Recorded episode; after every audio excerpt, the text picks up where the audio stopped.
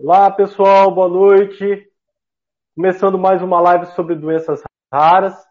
Hoje eu convidei uma pessoa muito legal, muito especial, o Dr. Marcos Castelo, neurologista pela Universidade de São Paulo, especialista em distúrbios do movimento por essa mesma universidade. Depois que ele terminou esse fellowship, ele foi para a Inglaterra, onde foi se dedicar ao estudo de distúrbios do movimento e especificamente acabou desenvolvendo um trabalho em paralisia supranuclear progressiva. Depois disso, ele voltou para o Brasil e atualmente é colaborador do ambulatório de distúrbios do movimento do HCFM USP e também de hospitais como o Sírio Libanês. Então, é um prazer imenso, Marcos, te receber. É, fico muito honrado de você poder compartilhar seu conhecimento com a gente. E, e vai ser muito legal esse bate-papo nosso, que é, é, é, uma doença relativamente é, rara, mas é um diagnóstico que, que a gente sempre, como neurologista, fica com, a pulga atrás da orelha, né? principalmente nos casos de doença de Parkinson que não se apresentam tão bem. Então eu queria que, que, a gente começasse essa live falando um pouquinho sobre a história dessa doença, da paralisia supranuclear progressiva quanto tempo tem, a dificuldade que é, às vezes, de, de se identificar. Conta um pouquinho a história da PSP. Então, tudo, tudo bem, gente? É um prazer estar aqui também. É, a, a, PSP é uma doença que foi descrita é, relativamente recentemente, assim.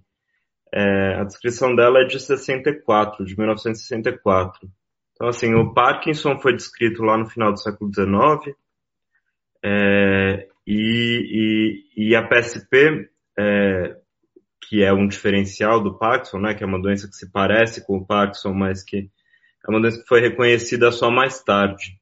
Ela é bem mais rara que a PSP, né, que, a, que, a, que o Parkinson, é, e acho que provavelmente por isso se demorou tanto também a se, a se reconhecer essa doença. É, ela foi, foi descrita por um grupo é, é, canadense é, em Toronto.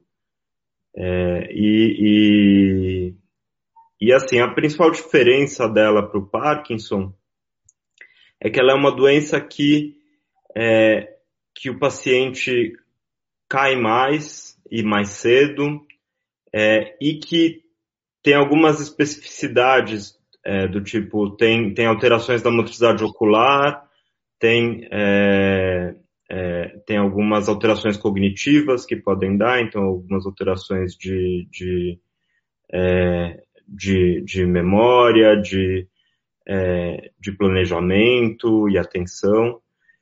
É, então, acho que é isso. Acho que a gente vai conversando um pouco mais e, e e podemos ir, ir, ir, ir dando mais detalhes aí para vocês da, doença. É, um, um, detalhe, um detalhe interessante, né, Marcos, é que até durante muito tempo, ó, uns 40 anos atrás, a gente observava que tinha casos de Parkinson e eles tinham uma evolução de alguma maneira incomum, né? Porque quando logo que eles começavam, os pacientes, além de tremor, ou às vezes de muita rigidez, de muita lentidão, eles tinham é, quedas muito precoces, às vezes uma perda da, do equilíbrio muito cedo, o que era um pouco incomum em relação à doença de Parkinson. E aí esse grupo de doenças que não eram tão parecidas com, com o Parkinson acabou ficando num balaio como o parkinsonismo, né? Então, a gente tem um, um, conceito neurológico que é o conceito de que uma síndrome parkinsoniana é diferente de doença de Parkinson. Existe um, um detalhezinho de diferença. Explica um pouco esse conceito, Marcos. Por que, tá. que as pessoas às vezes falam parkinsonismo secundário e é, parkinsonismo atípico? Parkinsonismo, enfim, esses Parkinsonismo é um termo mais genérico, né? Então, assim, Parkinsonismo quer dizer sintomas que parecem a doença de Parkinson. É, e aí você tem o parkinsonismo típico, que é o parkinsonismo da doença de Parkinson, e o parkinsonismo atípico, que é assim, é, são sintomas que parecem com a doença de Parkinson, mas que não é exatamente doença de Parkinson, né? Então, assim, essa, essa diferença é principalmente pela, é, pelo anátomo patológico, ou seja, pela biópsia lá do cérebro. Claro que a gente não vai biopsiar é, nenhum paciente que tem essas doenças, né? Não faz sentido é, tirar um pedaço do cérebro para fazer esse, esse diagnóstico. É, mas os estudos vêm a partir do estudo do cérebro mesmo, depois que é, depois que as pessoas que tinham esses sintomas faleceram. Então, é, então essa, assim, essa diferenciação é, parkinsonismo típico e parkinsonismo atípico, é, a gente tem alguns sintomas clássicos em cada um deles, né? Em, em, tanto no parkinsonismo é, da doença de Parkinson, é, é que em geral é, é, um pouco mais assimétrico, melhora com remédio. Em geral, as quedas e, e as alterações de, de, de, é, de equilíbrio e tudo mais são mais tardias, né? É, é, eventualmente acontecem, mas acontecem muitos anos depois da doença. É, enquanto que nos, nos parkinsonismos atípicos, em geral, você tem uma evolução um pouco mais rápida, com quedas já desde o começo. É, é um pouco mais simétrico, né? Não é tão assimétrico quanto Parkinson. E, em geral, o, o, o respondem um pouco pior ao, ao remédio, né? Respondem mal a, a, a levodopa é. ou aos remédios que a gente usa para o Parkinson em geral. É, eu, eu acho que Eu acho que nesse ponto tem um conceito muito importante que a maioria das vezes dos pacientes que são diagnosticados com PSP, com paralisia supranuclear progressiva, eles tinham um diagnóstico às vezes prévio de doença de Parkinson. E tem um detalhe, pessoal, que, que faz com que a gente levante a bola de que alguma coisa está indo errado, que está alguma coisa que não está que não tá batendo com a doença de Parkinson. Então, como o, o, o Marcos falou, a doença de Parkinson geralmente ela começa da seguinte maneira: ela começa cometendo um membro, geralmente o braço, e aí o paciente ou tem lentidão e rigidez, ele fica devagar, aquele membro vai ficando mais encolhido, ou ele apresenta um tremor. E isso, essa lentidão, rigidez e tremor, que geralmente são graus variáveis, primeiro pega um braço, depois passa um, dois anos, vai para o outro, vai para a perna. Então, essa evolução que vai pegando membro por membro, a gente chama de início assimétrico. E geralmente a doença de Parkinson tem esses marcos, né? Ela vai indo devagar pegando partes do corpo em tempos diferentes. Às vezes, é claro, se o paciente fica muito tempo sem tratar e, e se ele tem um tipo que é mais lentidão, quando a gente vai pegar o paciente no consultório, vai examinar, ele já está lento como um todo, mas no geral existe esse, esse componente de evolução. E aí o que, que acontece geralmente nessas formas atípicas de Parkinson, de parkinsonismo que a gente chama? É atípico porque vai pegar os dois lados da mesma proporção, geralmente já numa fase inicial da doença. E eu consigo identificar que os dois lados já estão acometidos.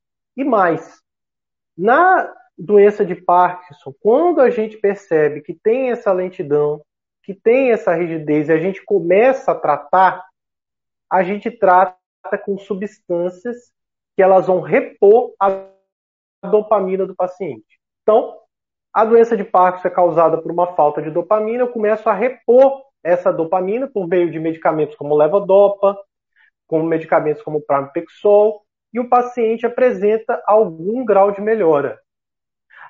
Agora, quando eu vou analisar os parkinsonismos atípicos, entre eles a paralisia supranuclear progressiva, quando eu dou o medicamento, o paciente não tem uma melhora realmente significativa.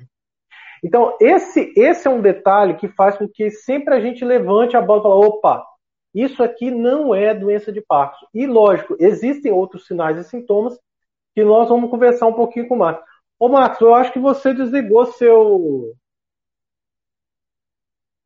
seu microfone e sua aí. Voltou. Já...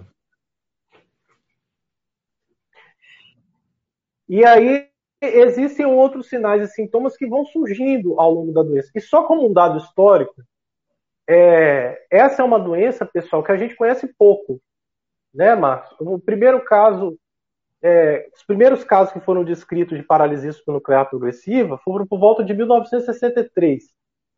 E esses pacientes, pessoal, então tem essa doença tem 63 tem 50 anos. Então a doença de Parkinson foi descrita em 1817. A, a PSP foi, foi descrita em 1963. Então é, é, a gente tem pouco tempo para realmente ter o real entendimento. E recentemente a gente tem descoberto outras características da paralisia supranuclear progressiva. Então é, a gente vai começar agora falando sobre o quadro que é mais clássico, né, Marcos? Mas Isso. existem outros sinais e sintomas que a gente foi descobrindo é, é, ao longo das, da melhor descrição da doença. Então comenta sobre é, essa forma clássica de é, paralisia então, nuclear progressiva, essa forma mais, mais, mais comum. É uma doença é, que tem uma descrição bem recente, né? E por ela ser rara, é difícil, era difícil até, é, até a descrição da, né, lá, lá nos anos 60, de, de, de juntar muito paciente para pegar as características dele e tudo mais. É, e e é, foi mais recentemente só que conseguiram pegar vários pacientes para ver qual é a característica em comum, quais são as especificidades dessa, dessa doença.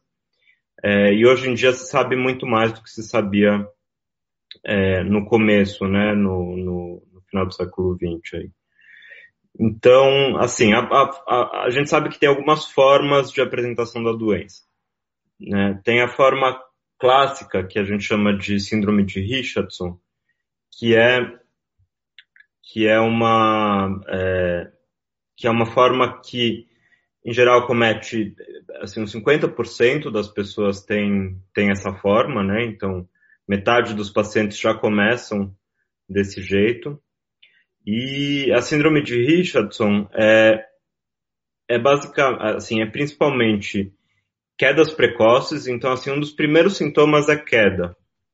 Se a gente começa a cair, começa a perder o equilíbrio, é, é, e, e, né, é, e, e, e, eventualmente depois começa a ter dificuldade da visão também, da, é, do movimento dos olhos. Então, assim, o, o, o em geral, se perde um pouco a capacidade de olhar para baixo, depois de olhar para cima também, e depois, eventualmente, de olhar para os lados.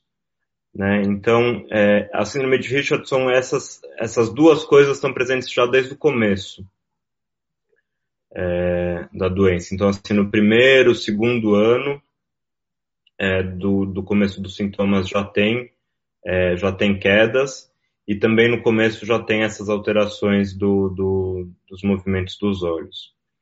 É, outra coisa que, que a síndrome de Richardson tem é, com muita frequência também é alterações então, é, é, principalmente de, de, de impulsividade, então é, fica com dificuldade de controlar os impulsos no, no, nas atividades do dia a dia, né? É, e, e, e, e, e, tem uma coisa que a gente chama de perseveração também, que é uma repetição dos, dos, dos mesmos, das mesmas ações ou dos mesmos movimentos, é, assim, é, sem, sem nenhum propósito. É, e é. E, e, uma coisa bem interessante, né, Marcos, é, se a gente às vezes fosse olhar a paralisia supranuclear progressiva, que é essa forma clássica, que é a forma de Richardson, pessoal, o termo é, médico, paralisia supranuclear, é que a região dos olhos ela é controlada por um núcleo embaixo e pelo controle voluntário. E especificamente, como o Marcos falou, essa movimentação ocular, ocular principalmente no movimento de olhar para baixo e para cima, que a gente chama de olhar vertical, que faz para cima e para baixo, ela frequentemente é comprometida. Então, observem bem, a gente tem uma condição motora, que é sintoma de lentidão de rigidez, e às vezes, como o Marcos falou, a queda e, e o controle do tronco, né, Marcos? Às vezes você encosta Sim. no paciente, assim, aquele paciente que você, você encosta assim, ele perde o controle e, e, rapidamente ele cai, ele balança às vezes, né? Os pacientes às vezes queixam até que é uma dificuldade de equilíbrio. Mais do que qualquer coisa, fala, não, ele está sem equilíbrio. Quando você vai ver, é porque ele tem essa perda do controle do, dos mecanismos de postura mesmo, dos mecanismos de controle de tronco. E, uhum. além disso, essa alteração de motricidade ocular, mas é muito frequente, às vezes, as pessoas não perceberem, né, né Marcos? Às vezes é mais a gente, como profissional, que vai atrás e, e, e, e acha. É, acho que, assim... O outro detalhe... É, em geral, percebe mais como uma, uma alteração visual meio inespecífica, assim, meio... É, então, ou borramento da visão... É, uma vista embaçada... Ou é, é mesmo. Às vezes uma visão dupla. É, é, mas uma Às coisa vezes fala que, que é, é, óculos, acha que é óculos. É, uma coisa que é clássica dos pacientes reclamarem assim é, é, é de, de dificuldade para fazer coisas que precisa olhar para baixo. Porque como não consegue controlar essa visão para baixo, então, por exemplo, fica um pouco mais difícil de ler, fica um pouco mais difícil de comer às vezes, então às vezes começa a comer de um jeito meio bagunçado, meio é, fazendo sujeira. É, é, então, assim, é, é, é, uma coisa que a gente facilmente vê que, a, que a, o problema está na, tá na movimentação do olho, mas que às vezes o paciente ou o familiar vai, vai interpretar como outras coisas, né? Vai falar, ah, ele está comendo bagunçado, está com dificuldade para ler, está dificuldade, tá, tá com dificuldade para, né? Pra, é, isso pra... é muito comum mesmo. É, e, o, e o, o, outro, o outro detalhe, que é assim, pessoal, a gente tem esse componente motor, mas tem esse componente cognitivo. O que, que é o componente cognitivo? É justamente a capacidade que a pessoa tem de executar tarefas, planejá-las e se organizar. Geralmente, esse componente cognitivo não é a memória. E às vezes a gente pergunta, ah, não, a memória dele está ótima. E realmente, às vezes, a memória dele está. Mas quando você vai colocar o paciente para se organizar em funções, por exemplo, mexer num cartão de banco, sacar um dinheiro, que ele precise se organizar, que ele precise fazer uma sequência de tarefas, ele usar computador, às vezes eles começam a ficar meio atrapalhados para usar computador, porque precisa de muita sequência de, de, de ações. Então, esse componente, pessoal, que a gente chama de cognitivo, especificamente função executiva, isso não acontece na doença de Parkinson tão precoce. Então, esses são sinais de alerta de que não é doença de Parkinson. E aí a gente vai passando por outros diagnósticos diferenciais, sendo a paralisia supranuclear progressiva a segunda forma mais comum de lentidão e de rigidez que a gente chama de síndrome parkinsoniana. Então, a forma clássica, só eu acho para a gente fechar, Marcos, é o comprometimento motor com instabilidade postural e quedas precoces, a alteração da movimentação ocular, que às vezes os pacientes vão queixar coisas assim, que a vista está embaçada, que o óculos não está bom, que está com uma dificuldade de ler, que às vezes é meio inespecífico, mas quando a gente vai olhar, existe a dificuldade de movimentar os olhos. E a outra coisa é essa questão da função executiva. E aí você falou um pouco da perseveração, né? Isso é uma coisa que às vezes os, os os acompanhantes trazem muito para a gente, né? Sim. É, é isso, que, que né, a perseveração é essa coisa de repetir o, o mesmo movimento, a mesma ação, né? Então, às vezes, é, ele vai fazer uma coisa, a gente testa isso testando o aplauso, né? Mas, então, assim, pede é. para o paciente bater três palmas e aí é, a pessoa não consegue parar de bater palma. É, mas às vezes isso aparece com outras atividades, né, no dia a dia. Então, assim, tá, tá fazendo uma coisa e fica é, repetindo aquele mesmo movimento, é, é ou mesmo, às vezes tem é, perseveração de fala, por exemplo, que a pessoa fala uma coisa e fica repetindo o, o, a, a, mesma palavra. Então, é, isso pode verdade. acontecer fica em aquela palavra ali repetida. Dia a dia, assim. Ah. E eu acho, eu acho que a gente poderia também comentar, além desses sintomas que são clássicos, outros sintomas que estão associados também, né? Às vezes é muito, é muito frequente, pessoal, quando a gente olha para o paciente com paralisia supranuclear progressiva, às vezes só da gente olhar, a gente já percebe que tem uma coisa estranha. É muito comum, às vezes, deles fazerem uma contração da musculatura da testa e eles ficarem com uma cara, às vezes, como se estivesse assustado, né, Marcos? Uhum, ele é. faz uma contração muscular involuntária da testa, que a gente chama de uma, de uma distoria, e às vezes, quando a, o piscamento dele, o paciente pisca menos. Ele fica uhum. com aquele olho arregalado, piscando menos. E às vezes, quando você pede ele para fechar os olhos e abrir, ele tem uma dificuldade, ele tem uma lentidão muito grande de abrir a pálpebra, né? Então, esse, esse sintoma também é aquela coisa que a gente, a gente que tem experiência em, em distúrbio do movimento, que a gente olha e fala, opa, isso aqui é uma outra doença, né? Isso não é doença de Parkinson, isso provavelmente é PSP. Então, uhum. comenta sobre esses outros sintomas também, de que, que às vezes vem junto, né? Além é, dessa coisa... da contração ocular, dos olhos. Isso é uma coisa típica, né, do, né, então essa, é, essa contração do, dos músculos da, da, da, da, expressão facial, né. O, no Parkinson você tem, é, em geral, uma, uma diminuição dos movimentos do rosto, né, então você fica com o rosto meio é, é sem se mexer, assim, sem fazer a, a mímica da face, então sem, né, isso quer dizer que parece que a pessoa não tem muita expressão facial quando está com, com o Parkinson. É, no, na PSP, a, a, o que acontece é que você tem uma contração involuntária dos músculos da expressão facial, principalmente da testa aqui. Então fica com, com uma cara que parece uma cara de preocupado ou de assustado, né? É, é, Assim, isso é uma, é, é, é, é uma das coisas clássicas, né? É, outras coisas também são assim, é muito comum ter alteração urinária, então incontinência urinária, dificuldade de segurar o xixi, de, né, dificuldade de, de, inicialmente à noite, né, para é, é, é, não consegue, não dá tempo de ir no banheiro ou, ou, ou, ou ou acaba fazendo, urinando na cama. É, e eventualmente também durante o dia, assim, precisar eventualmente usar fraldas é, e perder o controle da, da urina, né? É,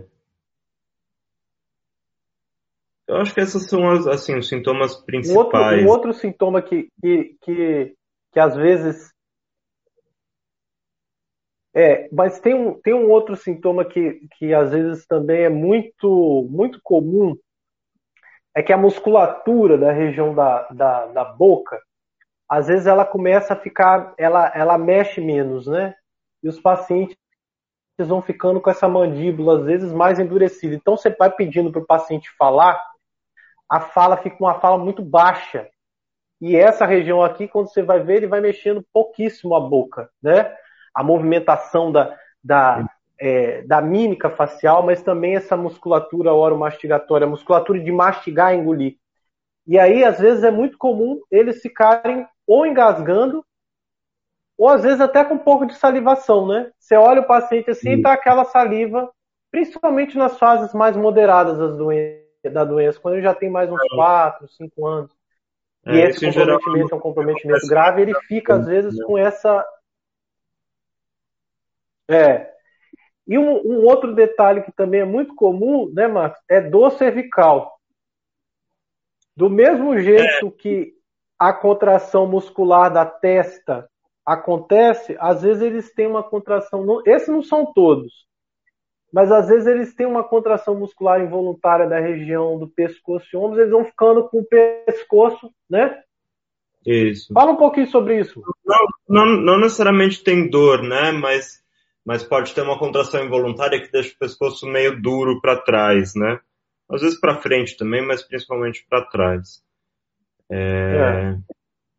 É. é... essa coisa da, da, da fala e da, da e pra, do, dos engasgos, né, para engolir, Isso é uma coisa também muito comum, mas em geral um, alguns anos depois, né? Não é, não é um sintoma tão inicial, assim, então nos primeiros, no, no primeiro ano. Sim. Mas a partir do segundo ano já começa, já pode começar a aparecer. É, e, e em geral tem é, a fala é uma fala que é bem é, mas eu, é. eu eu engraçado Marcos isso pode falar oi não pode pode falar pode falar pode falar. O... Não, isso Não, então... da, da, da dor cervical é. Pode falar. Fala você. Termina, termina. Você Não, ia falar, do, do da, da, da, parte cervical, né? É, eu, engraçado que, que os pacientes que eu tenho pego, principalmente quando eles já têm mais tempo de doença, 4, 5 anos, eles, no geral, eles referem dor. Sim. E quem tem a, essa contração muscular involuntária, às vezes ela fica realmente contínua. E o paciente vai fazendo assim com o pescoço, e ao ele ficar fazendo assim com o pescoço, essa musculatura aqui todinha, ela vai ficando realmente mais travada. Então hum. é, é, comum que aquilo ali, no final das contas, cause, cause dor. Então, pelo menos os que eu tenho, viu, Marcos, eles, eles no geral referem dor. Dos que têm a contração, que a hum. gente chama essa contração especial, é, a gente chama de retrocolo tá? E é uma contração muscular involuntária e por isso o paciente não controla. Então realmente é, é, é, é desconfortável. Sim. E, e, a alteração. Ah lá, Jaqueline falou, muito difícil essa doença. É, Jaqueline, são muitos sintomas. E esse nós estamos falando da forma clássica ainda, né? Então, à medida é. que a gente foi aprendendo, a gente foi descobrindo outros sintomas, né? É, olá, minha mãe tem essa doença, estamos aguardando a toxina para tratar. Provavelmente ela deve ter um componente de, de retrocolo, ou ela deve ter um componente de salivação excessiva, de celorreia, que às vezes isso acontece na fase mais avançada da doença, e às vezes a gente dá um pouquinho de, de, de toxina na glândula salivar para ajudar a diminuir a salivação. Você Sim. quer falar mais alguma coisa da forma clássica, mano? É, eu acho que assim, o, o, o, essa forma clássica, assim, tem alguns outros sintomas que também podem aparecer e que podem aparecer nas outras formas também, né? É, uma das coisas é essa questão da, da, da fala e então da pode falar. né? É, a fala é isso, a fala às vezes fica é, é uma fala mais que, que, que parece às vezes uma fala mais robótica, é, e, e, fica muito distorcida, assim. Isso acontece mais e menos, depois a gente vai falar dos, de outras formas que, que, que acontecem, que já desde o começo pode ter isso, né?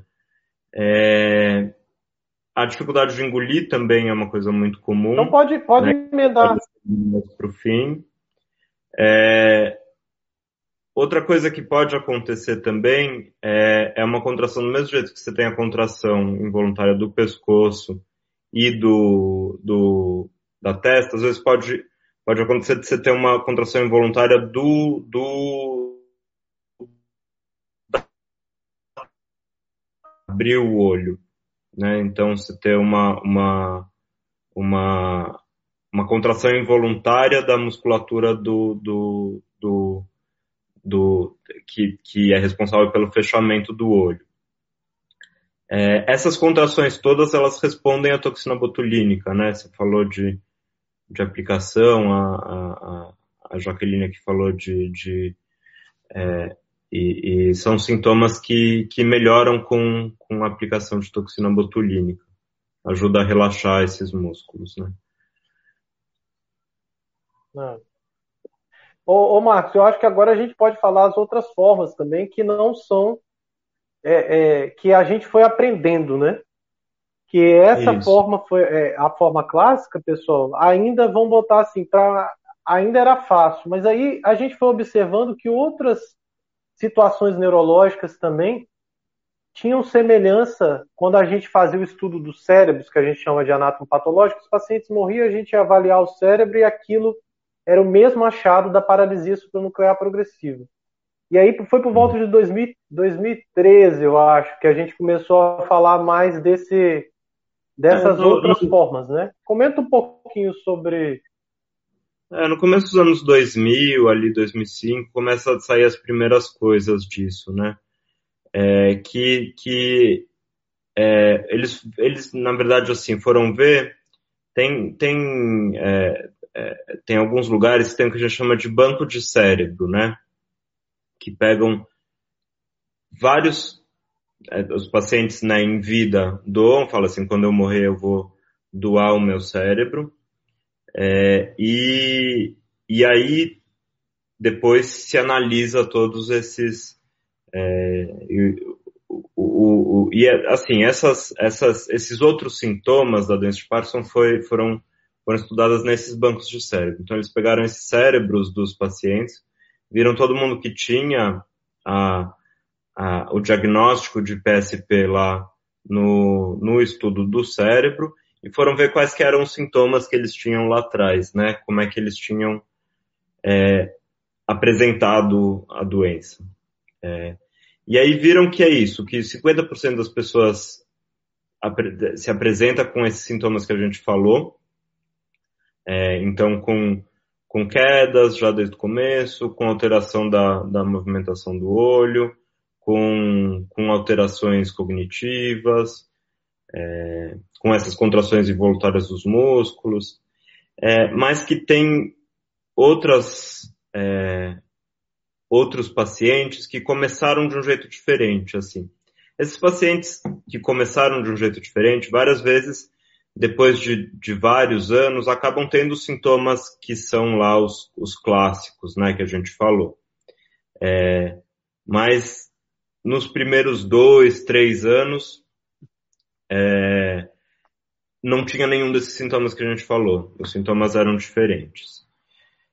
É, o, e, e aí o, a forma mais comum, tirando a, a, a síndrome de Richardson, é o que a gente chama de PSP Parkinsonismo, PSPP, que é muito parecido com a doença de Parkinson. Aí sim, é, é, uma, é um tipo de apresentação que parece muito com doença de Parkinson, então, assim, tem uma lentidão dos movimentos, às vezes pode ter até um tremor, que parece a doença de Parkinson também.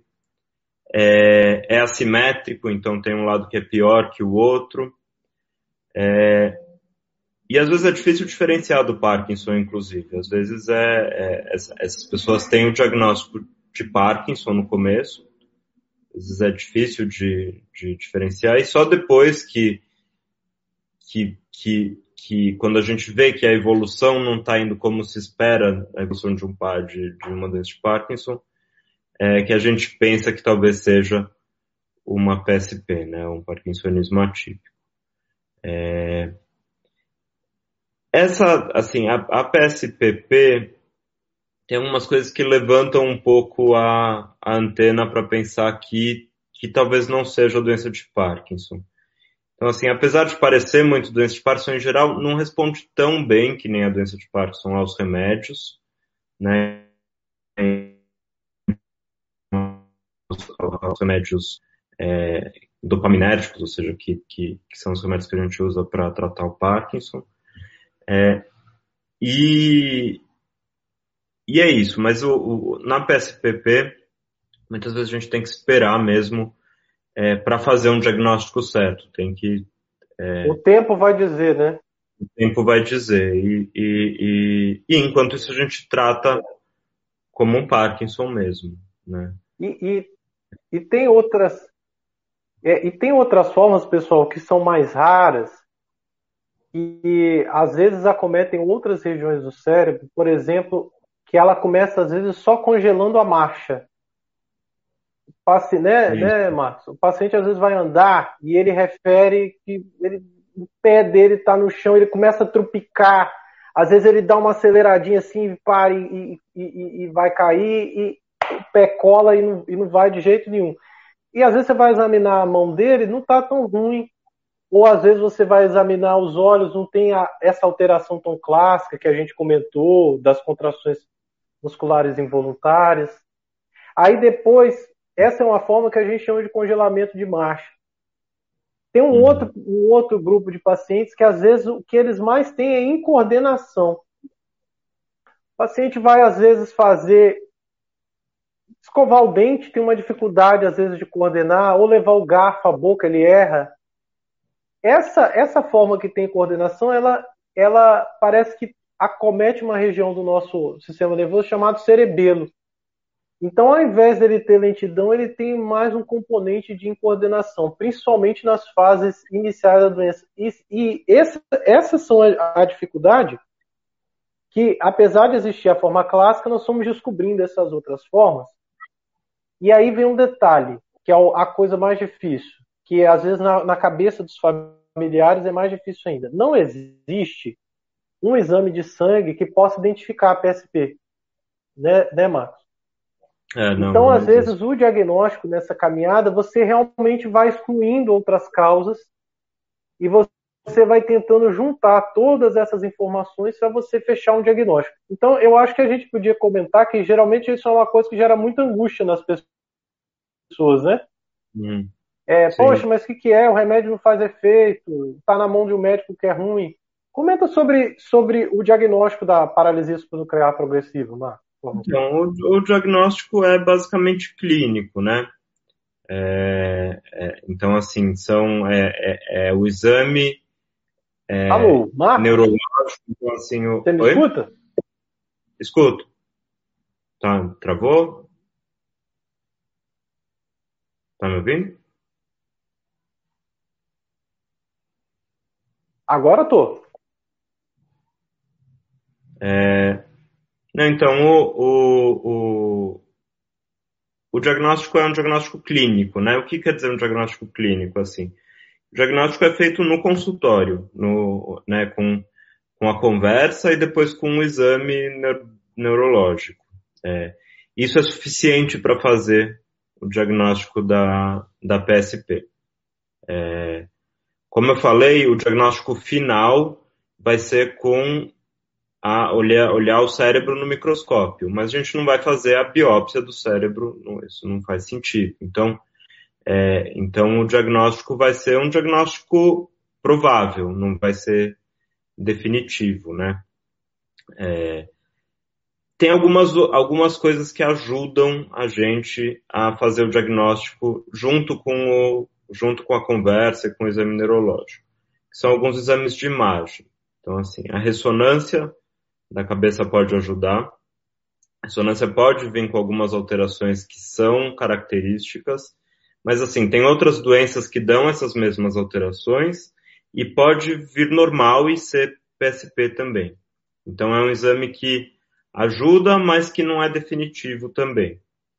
Tá? É, e tem um outro exame que é o exame é, do PET, é, o PET cerebral, que também pode ajudar.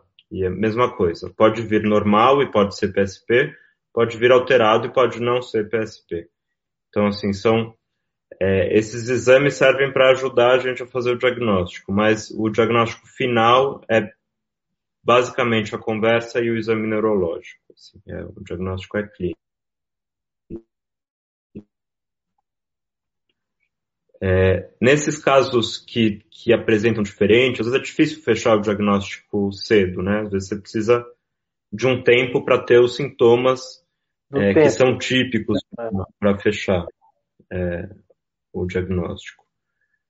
É, tem alguns tem alguns tipos de, de, de, apresentação. Então a gente falou do, do né, da síndrome de Richardson, da PSPP, tem também um tipo que dá que dá uma, uma, uma alteração mais de, de movimentação de um dos braços, que pode dar uma, é, uma, umas posturas é, anormais do braço, uma dificuldade para fazer as coisas, é, em geral, um braço mais que o outro. É, isso, isso pode acontecer e às vezes é difícil porque tem outras doenças que também podem dar esses sintomas, né? É, e pode começar só com alteração da fala também, e ficar por muito tempo só com alteração da fala. É, nesses casos todos, assim, eu, eu, às vezes é difícil fechar o diagnóstico já no começo, assim. Mas às vezes dá para ter uma, uma ideia de que pode ser que seja. É, em geral, a gente conversa com os pacientes, é, a gente vai te seguir e reexaminar. É, pode ser que seja, pode ser que não seja, mas não é uma certeza ainda. É, e um detalhe que às vezes é muito curioso, que a, a Jaqueline até botou aqui, é, o diagnóstico da minha mãe foi a, ressonância com pedido específico para procurar PSP. O, o, Jaqueline, às vezes a, a ressonância realmente ajuda muito, quando ela tem a alteração que a gente gostaria de ver que é o seguinte: uma das regiões que a gente comentou no início, que é uma região que controla o movimento dos olhos na vertical, existe uma perda de neurônios nessa região.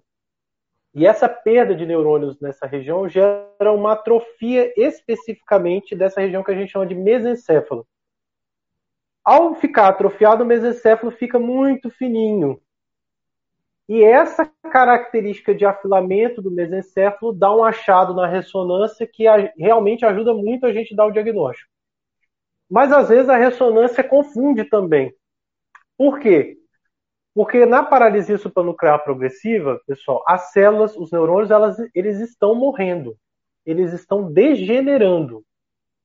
E ao degenerar, algumas regiões do cérebro degeneradas, o cérebro perde volume. Aquilo no nosso cérebro que perde volume, aquilo é ocupado pelo líquido que a gente tem, que é o líquido. Então é muito comum, às vezes a gente pedir a ressonância e a ressonância vinha às vezes uma descrição que tem uma hidrocefalia, né, né, Marcos? É. Às vezes você fala bem assim, ah, tem lá uma hidrocefalia. Aí, às vezes, na mão de quem não tem muita experiência na doença, fica mais perdido, mais atrapalha do que ajuda. Por isso que o Marcos insistiu tanto nessa, nessa coisa do diagnóstico clínico. Por quê? Porque independente do que vier na ressonância, a gente vai conseguir, baseado nos achados do exame neurológico, poder determinar. Mas é claro, se vier essa atrofia do mesencéfalo, isso ajuda bastante, principalmente para, eu acho, a família se sentir segura mas não existe, não existe um marcador assim que a gente pede e fala, pô, é, fechou, fechou definitivo é, é, e, e, pronto, acabou. Então a gente usa o conjunto dos achados. Manifestação clínica, um outro dado é má resposta à levodopa. Quando a gente dá a levodopa, o paciente ele não solta, ele não fica leve, aquela rigidez não diminui. Ele tem às vezes uma melhora muito discreta, mas ele não tem uma melhora realmente significativa. E, e esse detalhe, o equilíbrio alterado, gente, a instabilidade da postura, a tendência à queda. Você vê a pessoa rapidamente, ela está andando com apoio, depois de um, dois anos, ela está na cadeira de roda. Isso não é doença de Parkinson. Tá? A gente tem que ter, a gente tem que ter bem, isso com bastante clareza e ter, e ter isso em mente. E baseado então no, no, no, no, no diagnóstico, vem sempre a demanda do tratamento, né, Marcos? É. é, assim, o tratamento, a gente não tem até hoje nenhum tá tratamento específico, né? É, está... Comenta um pouco sobre o tratamento. Então, o, o, até hoje a gente não tem nenhuma, é, nenhum tratamento específico para a doença, né? Nenhum tratamento que que evite a, a progressão da, da doença ou que, ou que diminua a velocidade de progressão. É, o que a gente tem são esses tratamentos é, sintomáticos, né? Então, assim, se tem contração muscular involuntária, a gente pode fazer toxina botulínica para relaxar o músculo. A gente sempre tenta dar os remédios do Parkinson, porque às vezes melhora um pouco, é, mas a resposta não é não é fantástica, às vezes ajuda, mas assim, é, é, em geral não solta tanto quanto, quanto solta no Parkinson, né? É, uma coisa que é fundamental todos os pacientes terem é acompanhamento do, do, do fisioterapeuta e do fonoaudiólogo, né, é, para ajudar com, a, com o equilíbrio e para ajudar com a, com a deglutição, com, com melhorar engasgo, com melhorar a fala. É, e, e outras coisas também, às vezes se baba demais, tem alguns remédios que a gente pode dar, é, dá para fazer toxina botulínica também, para diminuir a salivação. É, então, assim, o tratamento é um tratamento de sintomático, né? É, existem alguns estudos é, que estão em andamento é, para tentar achar medicações que mudem a, a, a, que mudem a evolução da doença. Então, tratamento específico que, que vá lá e tente melhorar a degeneração, tente recuperar os neurônios. É, mas até hoje nenhum foi provado eficaz. É, inclusive tinha, tava, tinha um, um, um, ensaio clínico, um teste de uma, uma medicação nova que estava em andamento e, e é, saiu em dezembro saiu um resultado negativo, né? É, que, que, que saiu um resultado negativo. É, eu é. acho que, que eu sei tem um só é, estudo em andamento agora que está numa fase muito, muito, muito inicial, só com pouquíssimos pacientes, que é um que é um é, que é um estudo com com um tratamento genético, né? Então de, de, de mexer com o gene para diminuir a produção da proteína. Mas assim, é, é, é não está nem em gente ainda esse, esse estudo. Está ainda no, na parte de laboratório. Então, é, infelizmente a gente não tem até hoje nenhum é, remédio. E, em relação a isso que você falou, em relação a isso que você falou, Marcos, é, é, eu acho que dois pontos tem que ficar muito honesto com os pacientes. É, mesmo a pessoa como o Marcos, que tem que desenvolveu pesquisa na área de paralisia nuclear progressiva, é, que foi para fora. É, não tem como, pessoal, a gente prometer cura para uma, uma doença dessa. Eu vejo, às vezes, muitos pacientes caindo em situações muito delicadas. Eu tinha uma paciente, mas foi parar na Tailândia para fazer transplante de células tronco. É. Então, a gente sabe que o apelo da, da, busca de um tratamento é muito forte, mas também a gente tem a responsabilidade, que é indicar os tratamentos baseados nos estudos e naquilo que a evidência médica tem mostrado. Então, é, existe muitas pessoas na internet propagandas aí de dessa coisa de células-tronco, um custo elevadíssimo e uma coisa que a gente não sabe realmente quais são as consequências disso mas ao presente momento a gente não tem um resultado ainda que seja plausível. É. E muitas dessas a gente Como? sabe que não funciona. Não, por exemplo, célula-tronco, a gente sabe que, que, é. que, que né, Então que a gente tem que ter vários estudos já até. E, e o que a gente tem de evidência é que não Sim. funciona. Então a gente tem que ter muito essa, essa cautela. Mas, em especial, eu gostaria de chamar a atenção dos profissionais é, que não são médicos. E, pessoal, faz muita diferença um fisioterapeuta que conhece a doença e um fonoaudiólogo que conhece a doença. Não adianta trabalhar na reabilitação da, da PSP, da paralisia supranuclear progressiva, fazendo alongamento assim, que vai assim, que vai. Isso, isso, isso é importante às vezes para aliviar uma dor, trazer mais conforto, mas a doença afeta muito o equilíbrio. Então, principalmente nas fases iniciais, a coisa mais importante é o treinamento do equilíbrio em relação a andar. Por quê? Porque a gente quer tentar manter o paciente independente o maior tempo possível. Infelizmente, a doença vai progredir. A gente não tem um medicamento, não tem uma estratégia que seja capaz de interromper a progressão, interromper a evolução da doença. Os neurônios estão morrendo e a gente não tem como parar essa morte neuronal. Então, o que, que a gente faz? O exercício físico é justamente para a gente tentar induzir que os neurônios que estão vivos estejam se comunicando o melhor possível, para que assim ele permaneça com o movimento o melhor tempo possível. Então, o exercício fisioterapêutico, principalmente voltado para o equilíbrio, faz toda a diferença na vida das pessoas. Então, assim, a gente é acostumado a mandar paciente para físio, né? e, e existe muita resistência dos familiares, às vezes até mesmo do paciente, ah, eu já fiz fisio, não funciona. Eu falo assim, não, mas será que você fez uma fisio adequada? A qualidade do profissional conta muito. E a mesma coisa o, o fonoaudiólogo, tá? O desenvolvimento certo, o trabalho certo, o protocolo certo, faz muita diferença, principalmente na fase para preparar o engolir e, na, e tanto para o planejamento em relação à fala.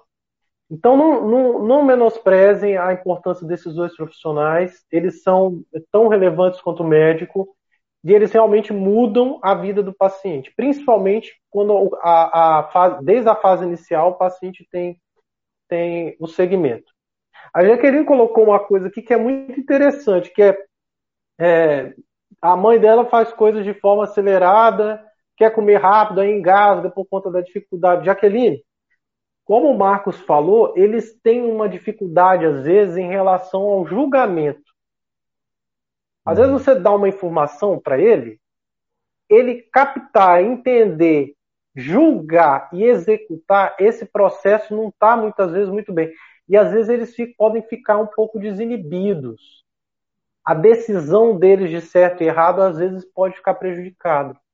Então, coisa que para você é óbvio, às vezes você fala mil vezes e a pessoa parece que está temando de picardia, né? Tá, tá, tá, tá fazendo aquilo de, de, de pirraça mesmo. Mas esse é o comprometimento cognitivo que a gente chama de disfunção executiva, tá? E aí ela faz coisas mesmo, às vezes até como se fosse impulso, tem esse comportamento que Marcos falou de perseverar, começa a fazer uma coisa e vai repetindo toda a vida. E como a, a região da musculatura da fala e da garganta está comprometida, ela não consegue botar o alimento na boca, a língua jogar o alimento para trás e engolir da maneira correta. E é engasgo. E olha, não existe maior problema na fase moderada avançada da doença do que engasgo. Pelo seguinte motivo, que aquilo que, é, que, é, que se engasga, de vez a gente engolir e descer para o esôfago, o estômago, aquilo vai parar no nosso sistema respiratório. E isso gera pneumonia. Tá? Esse é um tipo especial de pneumonia que a gente chama de pneumonia aspirativa. O paciente, de vez de engolir, ele aspira pelo, como se ele fosse respirar aquilo pelo sistema respiratório. E a pneumonia aspirativa é um problemão, porque aí ele interna, aí toma antibiótico, vai de alta, vai de novo. Então, nas fases é, mais é, moderadas a avançadas da doença, que começam geralmente por volta dos 4 a 6 anos, né, Marcos? Aí o problema de deglutição ele realmente vira um problema grande. A tal ponto que a gente costuma avaliar se realmente vale a pena comer com boca, com boca. né, Marcos? Isso. E... Marcos, está me ouvindo? Eu estou te ouvindo. É isso mesmo. E e, e, e eventualmente até é, pode precisar de uma. Você me ouve, mano? Eu tô te ouvindo, você não tá me ouvindo? Eu, eu acho que tá com um pouco de atraso, né? Você tá me ouvindo? É, eu tô te ouvindo. É... Então, e às vezes quando tem essa dificuldade para engolir, engasgo muito frequente, às vezes uma coisa que, que às vezes precisa ser feita, pelo menos, é de colocar uma, uma via alternativa de, de, de alimentação. Então, é, por exemplo, colocar uma sonda que vai direto para o estômago, que é o que a gente chama de gastrostomia, né, para alimentar com segurança, para não, não fazer pneumonia, não fazer engasgo. É, então, isso é uma coisa que eventualmente pode, pode acontecer. É. E, e, e isso que o Marcos, o, o Marcos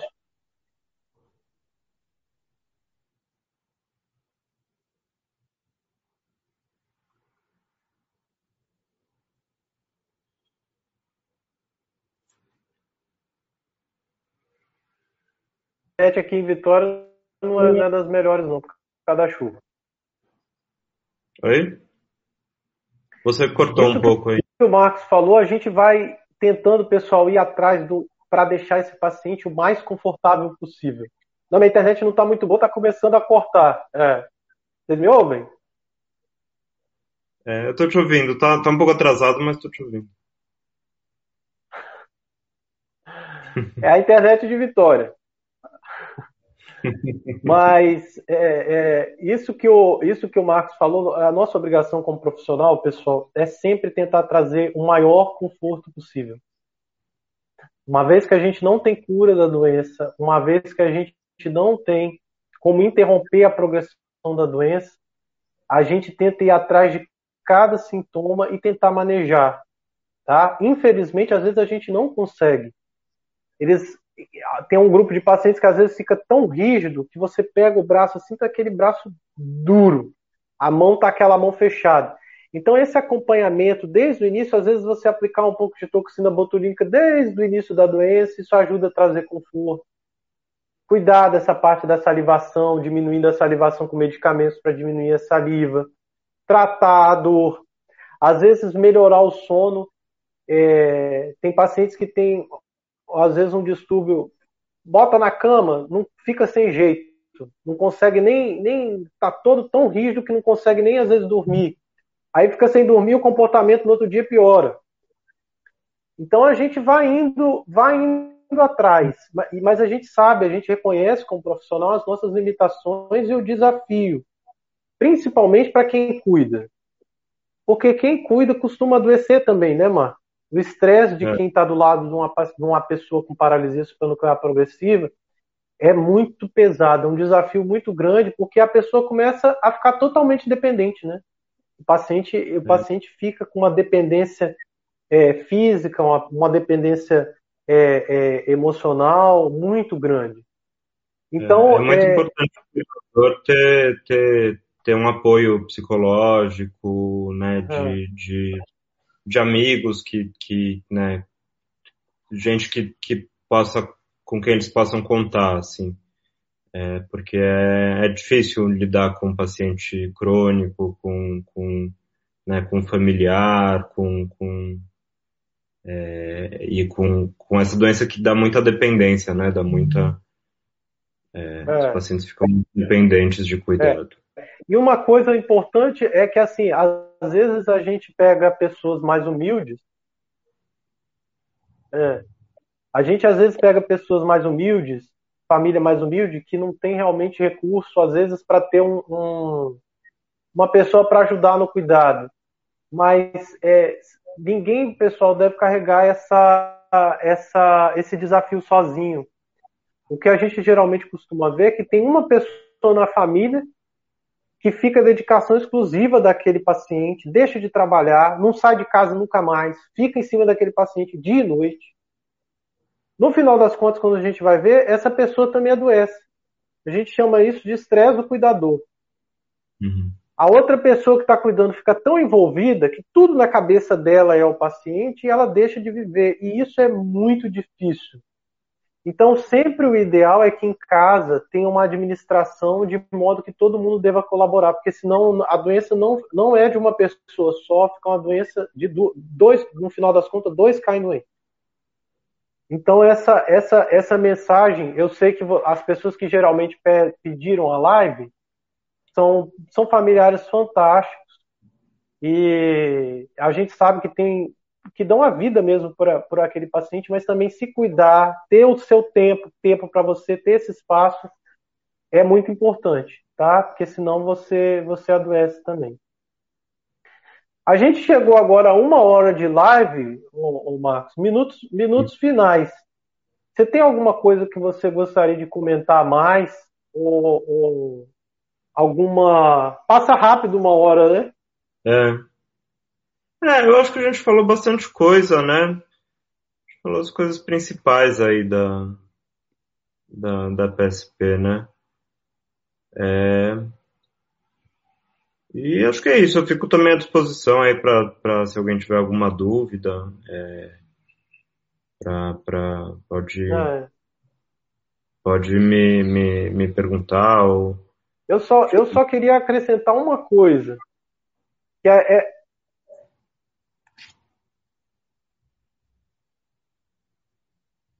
Isso é muito bom. Tem a página do Instagram do Marcos também, vocês podem segui-lo.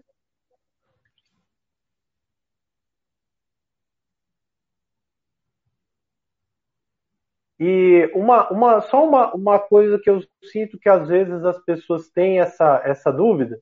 Você me, me escuta, mano? Eu estou escutando. Alô, você me ouve? Oi, é que tá bem atrasado agora, eu acho. Mas eu estou escutando.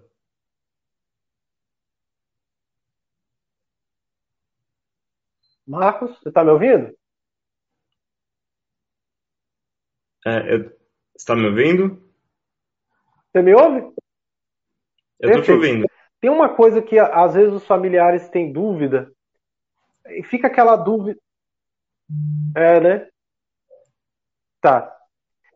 Que às vezes os familiares têm essa dúvida que é assim, poxa, é, doutor, é, essa doença é uma doença genética?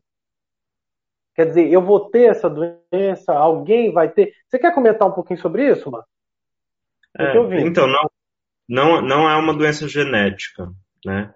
Até existe a forma genética dessa doença, mas aí é muito, muito, muito raro. Você ouviu o que eu, o que eu comentei é, agora? É. Oi?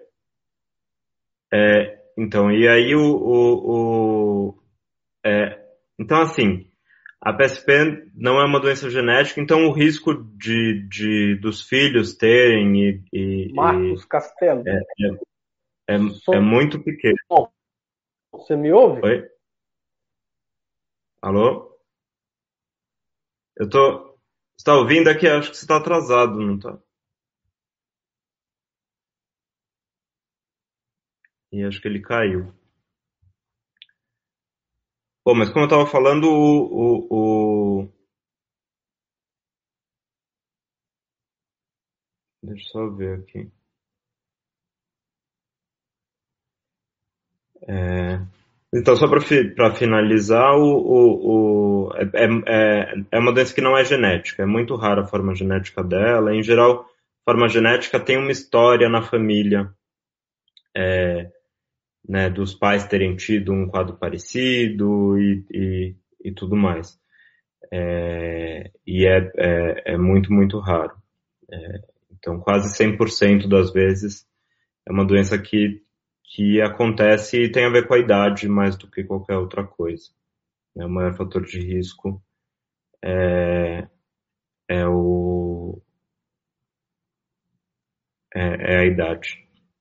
Oi, caiu. Melhorou? Pronto. Olá, Jaqueline falou, ele te escuta se o áudio está atrasado. É porque só tem duração de uma hora, a gente já deu tempo. Mas eu estava falando de, da questão que os pacientes às vezes perguntam da se vão ter da causa genética. É, então eu estava falando isso agora enquanto você caiu. É, eu continuei falando. É... Mas é isso, assim, é muito raro a forma, a forma genética. É, quase, assim, praticamente 100% dos casos é, é isolada, não, não, tem, não tem nenhum risco dos filhos terem. Marcos,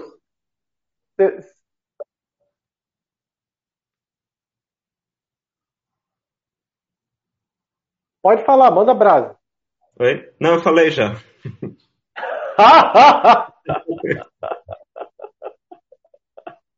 eu não ouvi. Agora tá melhor você. O que, que você falou? Repete. Hã? Oi?